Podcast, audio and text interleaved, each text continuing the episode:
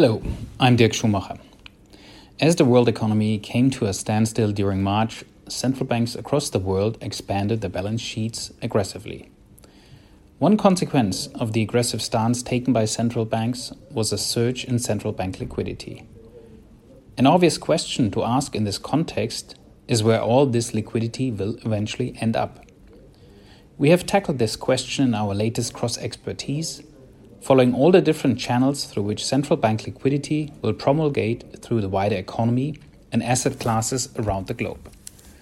The crucial variable in the transmission process remains bank lending to the private sector. However, there is no automatism that central bank liquidity will spill over into the financial system and the real economy. The experience since the financial crisis does not suggest that money printing by central banks will necessarily lead to a strong credit growth and an overheating of the economy. This is not to say, however, that rising central bank reserves will never pose a risk that lending growth becomes excessive, leading to credit bubbles and or an overheating of the economy. But there is little evidence that central bank reserves are the cause of runaway lending growth that would lead to an overheating of the economy and a significant rise in inflation. Thus, it remains crucial to look at the behavior of banks. The environment in which banks currently navigate remains a difficult one. Negative yields on excess reserves and the regulatory framework governing liquidity is putting pressure on banks' business models.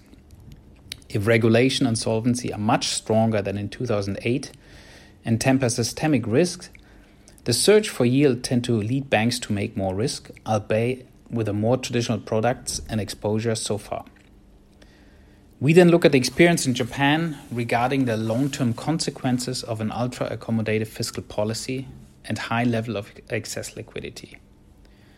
Japan's experience reveals that expansionary monetary policy is not enough to achieve sustainable growth.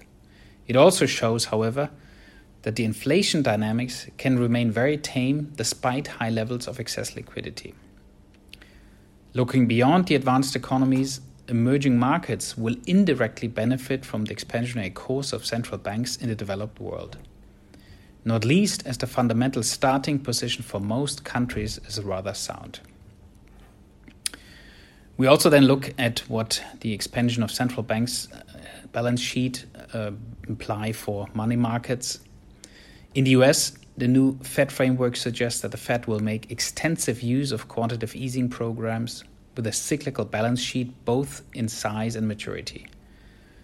This will have long term repercussions on the structure of treasury holders, banks, leveraged investors, and the Fed will become the key marginal buyers of US treasuries.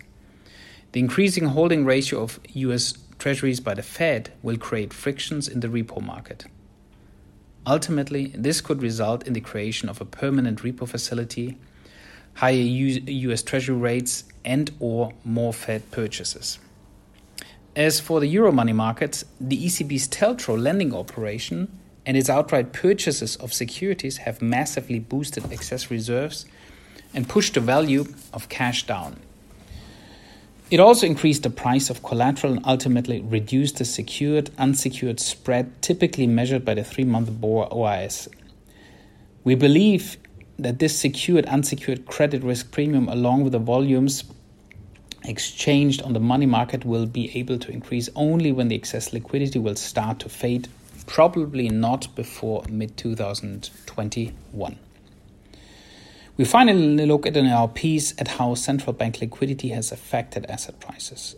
Naturally, the asset purchase programs run by central banks directly affected the prices of the targeted assets. Mainly government bonds, mortgages, supras, and to a lesser extent, corporate bonds. But these programs also have an indirectly spillover to other asset prices.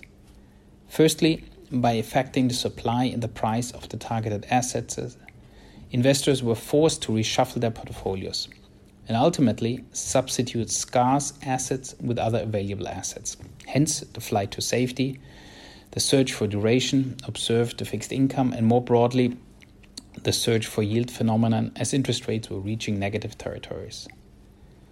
Second, throughout the programs and forward guidance, central banks have affected investors' expectations, notably on inflation, interest rate path, sequencing of their policy, ultimately depressing bond risk premia. Third, these combined effects have pushed down discount rates to all time lows in real and nominal terms and boosted mechanically the price of risky assets. Fourth, these combined effects also significantly reduced macroeconomic volatility, hence macro uncertainty, all else equal, and ultimately pushed risky asset prices upwards. We examine in our publication these effects for equities, gold, and real asset prices. Given the significant price deterioration created directly and indirectly by central bank liquidity, one could become worried about the potential reverse effects of quantitative tightening on risky assets once that happens. And the taper tantrum episode uh, is an example of the potential risks here. We believe that such risks could be managed in two ways.